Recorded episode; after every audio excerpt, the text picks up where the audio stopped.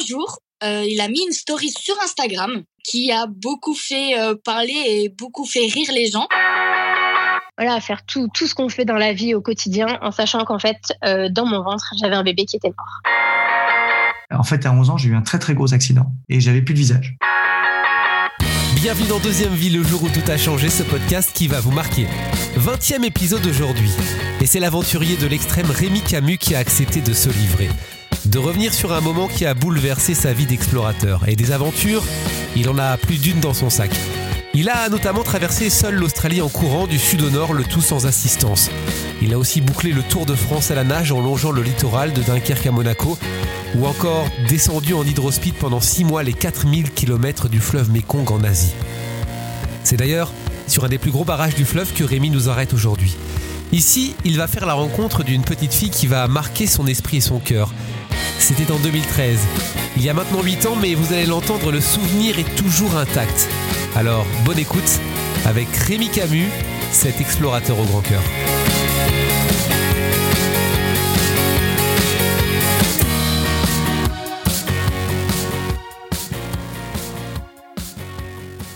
Salut Rémi Comment vas-tu, Charlie? Bah, je vais très bien. Je suis très heureux de t'accueillir. Un, grand aventurier, euh, Rémi. Je t'ai présenté il y, a, quelques secondes. Euh, toi, t'as parcouru pas, le monde, mais t'as fait, as fait plein de choses. Et, j'ai envie de te poser la question, forcément, dans tout ce que tu as vécu, dans toutes tes expériences, est-ce qu'il y a un jour en particulier, et je sens que oui, qui a bouleversé ta vie? Alors des, anecdotes, des rencontres, j'en ai eu plein euh, lors de mes périples, que ce soit lorsque j'ai traversé l'Australie, lorsque j'ai descendu le Mekong en hydrospeed, lorsque j'ai fait le Tour de France à la nage. Ce que je garde en, tête, c'est vraiment la rencontre avec les, petits, avec les enfants, parce que au travers de leur regard, on a toujours euh, voilà une transmission qui se qui se crée. Et euh, j'ai eu euh, vraiment ce, ce, coup de foudre avec cette petite fille en, en Chine lorsque je me suis euh, arrêté sur l'un des plus gros barrages afin de renouveler mon, mon visa chinois qui allait bientôt à être expiration. Il fallait trouver un moyen de changer de pays pour revenir au bord du fleuve. Et donc c'était l'aventure dans l'aventure. Et je suis arrivé dans un petit village paumé au bord du Mékong et j'étais accueilli par euh, une famille et le, le, papa était le médecin du village et il avait donc une petite fille et ça a été un moment euh, très fort sur ces euh, trois quatre jours que j'ai pu passer avec eux. Qu'est-ce qui t'a amené ici? Pourquoi tu t'es arrêté sur ce barrage en particulier? J'avais besoin de retrouver euh, des, des, personnes qui puissent m'aider en tout cas à, à passer le cap de renouveler mon visa. On est en Chine, on est au bord du Mékong. Il faut savoir que beaucoup de personnes malheureusement ne parlent même pas le chinois, ils n'arrivent même pas à le lire le chinois, euh, ne parlent pas anglais, ne parlent pas français la communication dans beaucoup d'endroits où je pouvais dormir se faisait uniquement avec du charbon de bois sur le sol de leur maison. Ah je peux te dire que je, suis devenu Picasso plus plus à force de dessiner sur le sol, mais sans vraiment, euh, sans aucune grande prétention, tu vois. Mais j'essayais de faire passer mes messages en dessinant euh, sur le, le, sol et j'avais besoin de trouver quelqu'un qui puisse euh, m'aider à trouver la solution pour renouveler mon visa.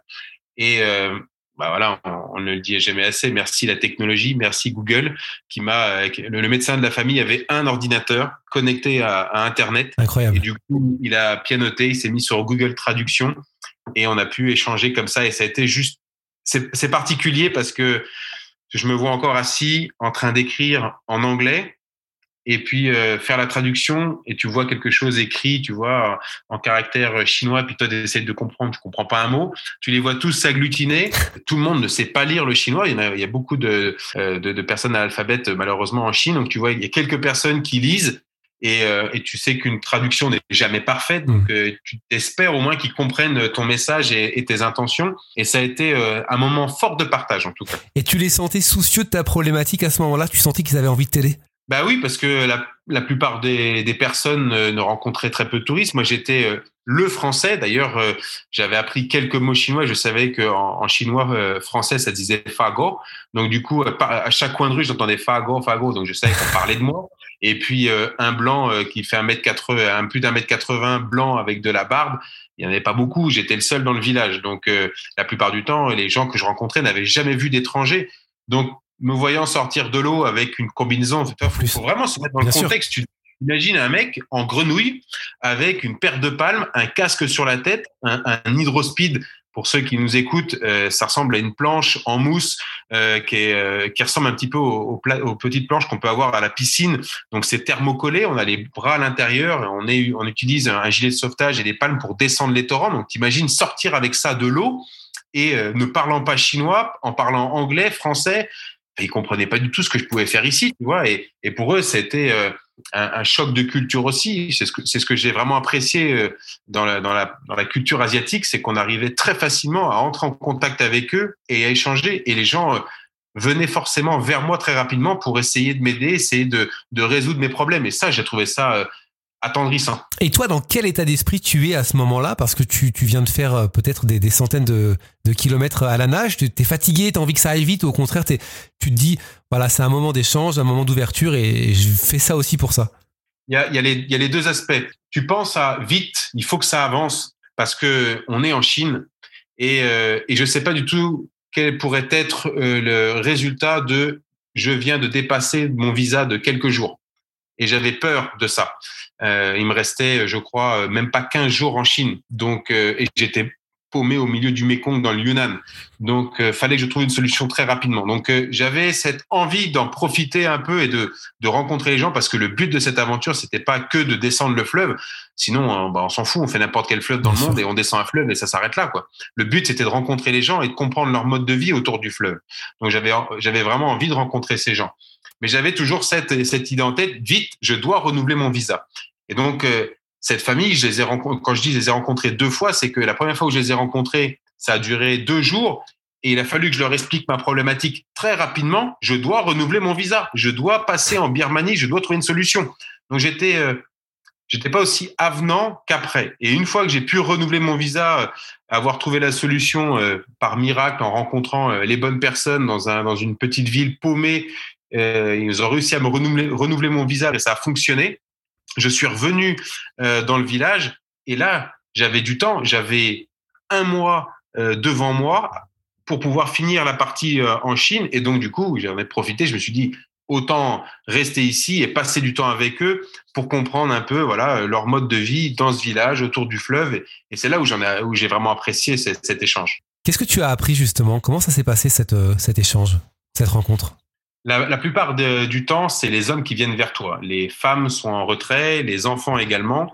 C'est les hommes qui viennent tester. Euh, et puis c'est assez simple. Hein. Un, un, homme dans des, que ça soit dans des communautés ou dans, dans des endroits un peu reculés, c'est assez, assez basique. Euh, ça parle d'alcool, ça parle de cigarettes et ça parle de gonzesse.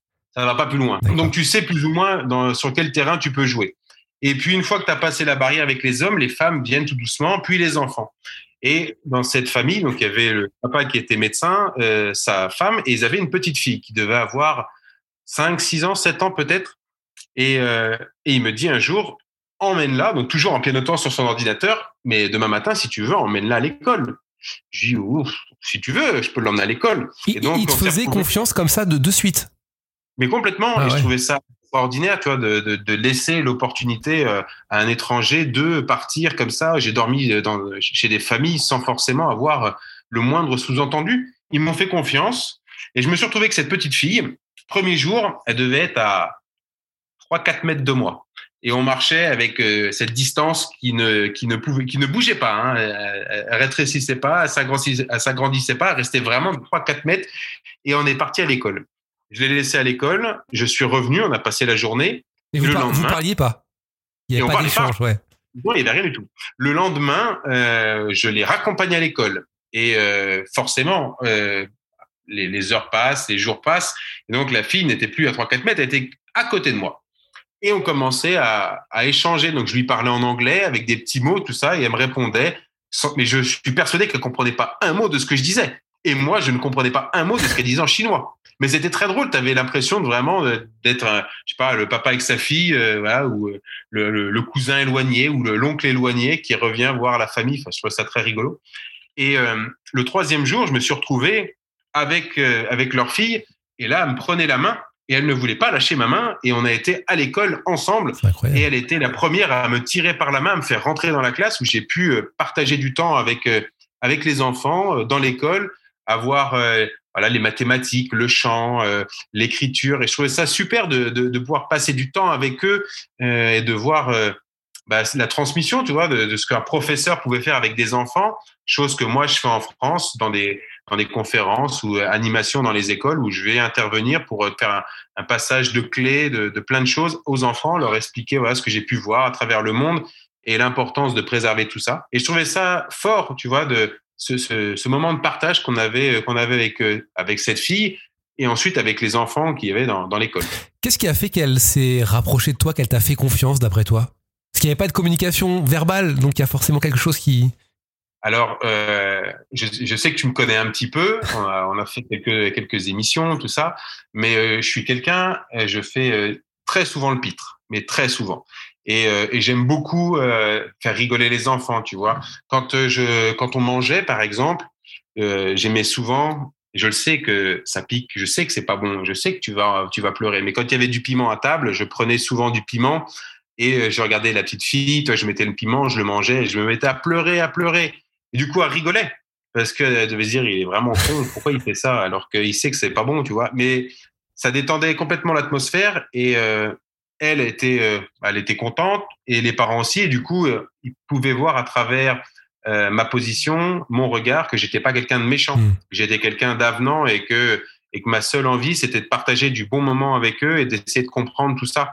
Donc ça s'est fait naturellement en par des sourires, par des gestes, par des attitudes aussi, tu vois. C'est pas pas venir les submerger, rester toujours euh, euh, en ayant ce, ce, respect des autres. Et c'est pour moi quelque chose d'important, le, le, respect. Tu tu peux pas te respecter toi-même si tu respectes pas les autres et vice versa. Et c'est ce que j'appréciais vraiment dans cette culture, c'était euh, bah, voilà le, le respect qu'il pouvait y avoir mutuellement.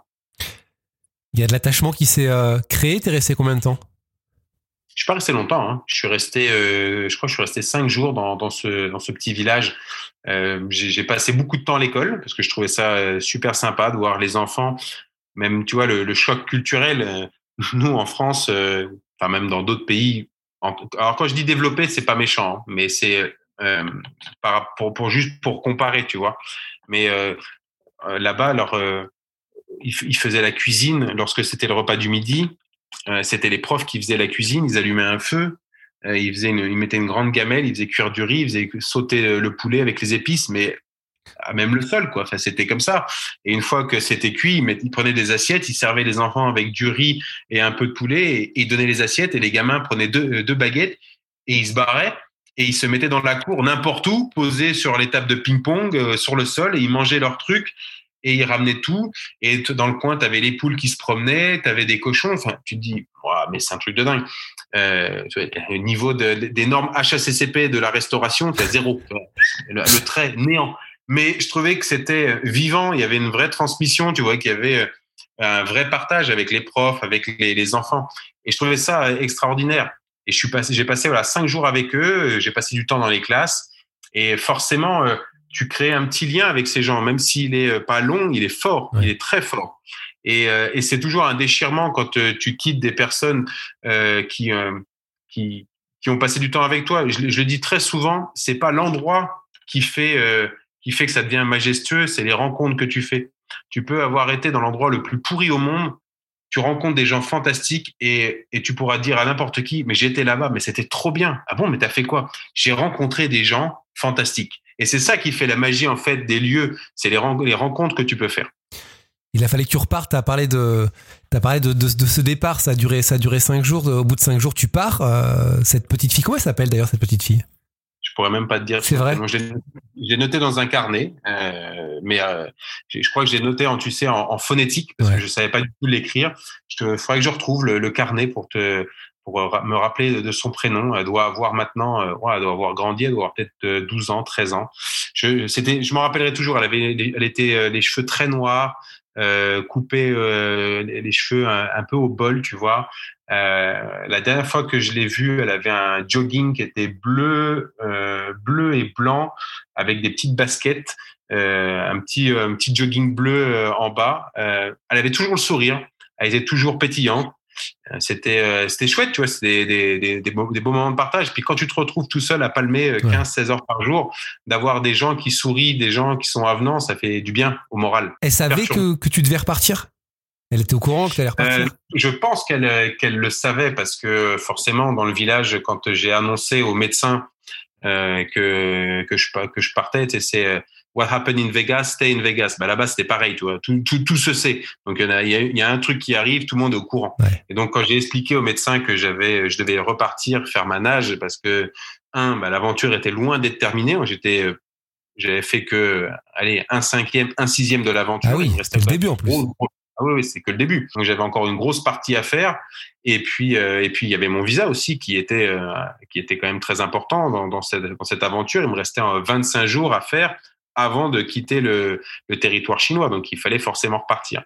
Et, euh, et je me suis retrouvé sur les, les, le bord du, du, du Mekong sur euh, le, le, bassin de rétention d'eau d'un barrage parce qu'ils habitaient entre deux barrages qui étaient encore en montée des eaux pour te dire que c'était quand même assez impressionnant quand tu vois la, la quantité d'eau qu'il y avait à, à l'époque où j'y étais et de ce que tu peux imaginer maintenant que ça a dû monter encore de 15 mètres enfin c'est un truc de dingue et on s'est retrouvé au bord de, au bord du fleuve, euh, enfin au bord de la rivière. Ça s'appelle la Lansang River. C'est même pas encore un fleuve à cette époque-là.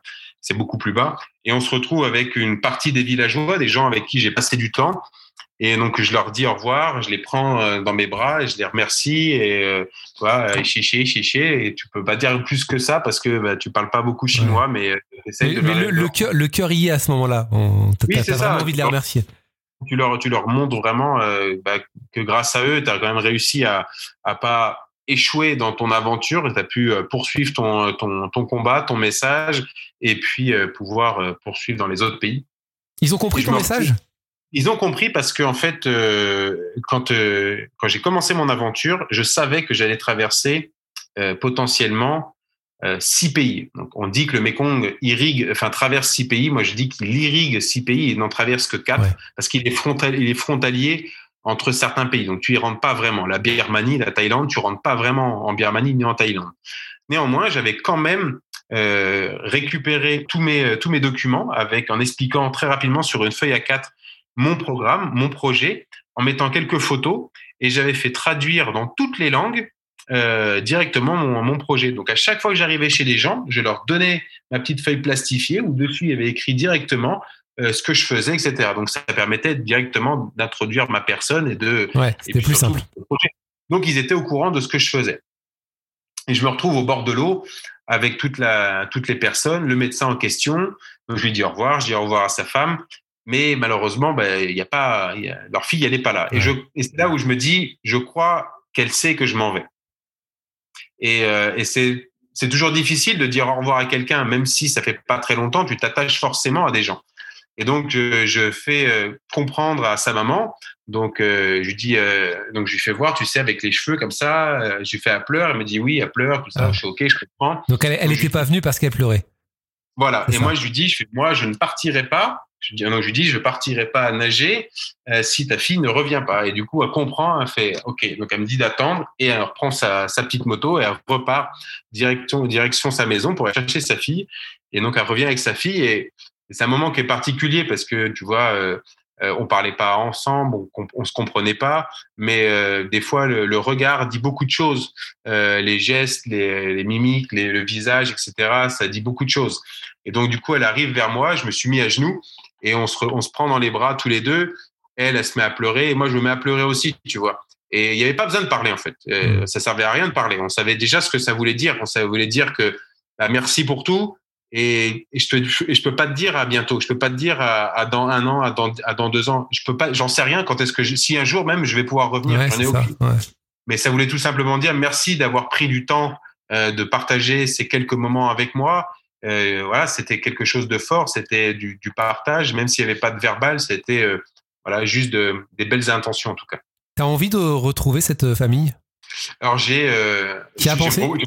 Bien sûr, oui, j'ai pensé. Je, je, mais après, je sais exactement où ils habitent euh, et ça m'arrive de temps en temps d'aller sur euh, Google Maps et de regarder mon parcours sur le Mekong. Et je sais exactement, j'ai pointé à certains endroits où des familles habitaient ou que j'ai pu euh, rencontrer. Et je sais exactement où est leur maison. Je, vois euh, sur Google Maps, je sais exactement où est-ce qu'ils habitent. Et euh, je vois leur village qui, qui évolue, qui a changé, qui a complètement changé. Maintenant, ils ont une gare routière, ils ont une route qui a, été développée, il y a un pont qui a été construit. Donc, je vois vraiment qu'il y a une, progression à cet endroit. Donc, je sais où est-ce qu'ils habitent. Et j'ai, c'est pas que j'ai gardé contact, mais quand je suis revenu en France, euh, après avoir fait euh, donc les, les 4400 km du Mékong pendant six mois, euh, toutes les personnes que j'ai rencontrées, à chaque fois, je prenais une photo avec eux et, et je, je, notais sur un, mon petit carnet des adresses.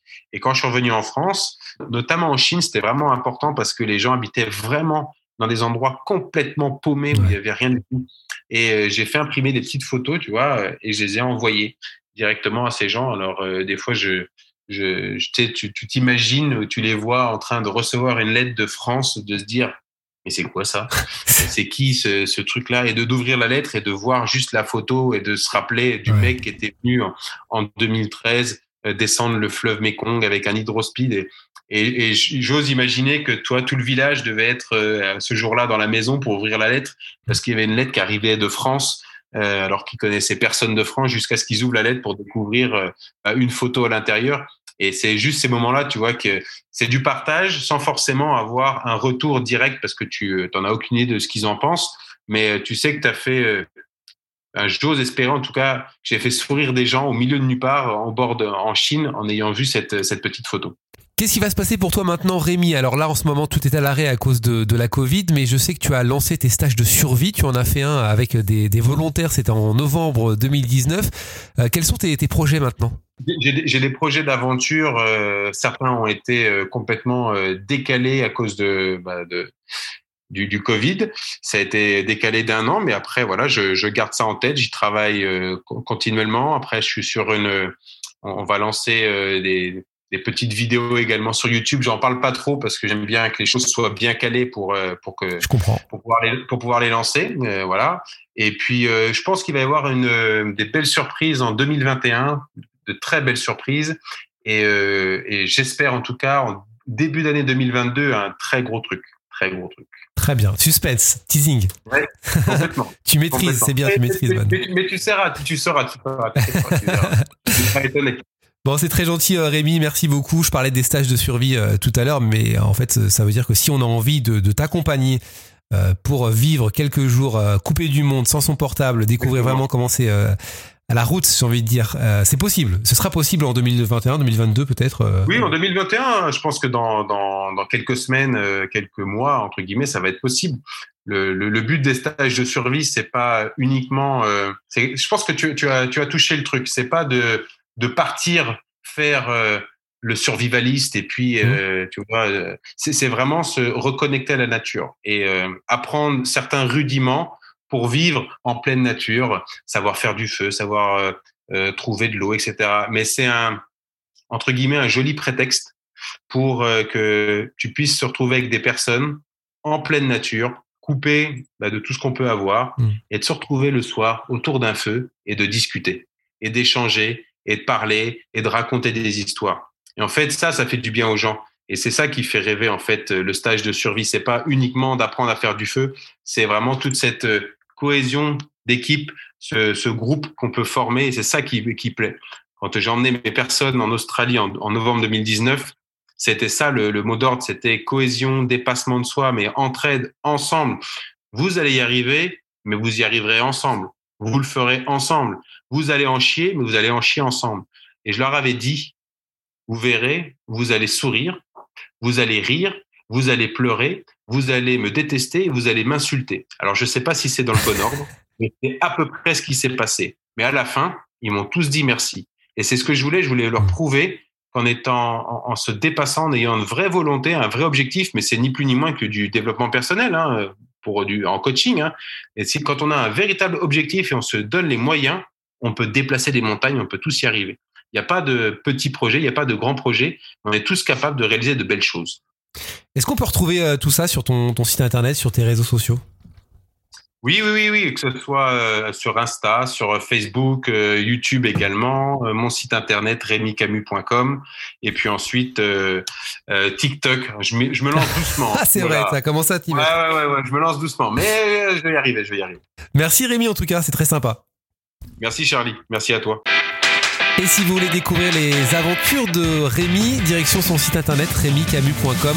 Euh, vous avez plein de photos qui retracent euh, toutes ces incroyables aventures. Il y a eu aussi un, podcast qui a été euh, très bien fait il y a quelques semaines par Céline Pitlet. Fais-moi signe, hein. vous le trouvez sur Deezer, Apple Podcast, Google Podcast, etc. puisque Rémi Camus, avant d'avoir été aventurier, il a été maître d'hôtel et tout ça c'est très bien expliqué dans le podcast de Céline. Si vous voulez aussi jeter un oeil sur le film, on en a parlé il y a quelques instants de cette aventure en Australie, c'était en novembre 2019 avec euh, ces volontaires qui ont suivi Rémi à la route pour vivre vraiment une aventure hors du commun. Le film est sorti il n'y a pas très longtemps sur la chaîne euh, YouTube de Rémi, la fine équipe du Bush. C'est euh, incroyablement réalisé. Allez faire un tour hein, sur la chaîne donc de Rémi Camus. Nous on se retrouve très bientôt pour d'autres histoires. Merci d'être fidèle. Abonnez-vous sur euh, Instagram podcast Deuxième Vie. On vous attend. Et puis n'hésitez pas à partager ce podcast autour de vous. Salut, à bientôt.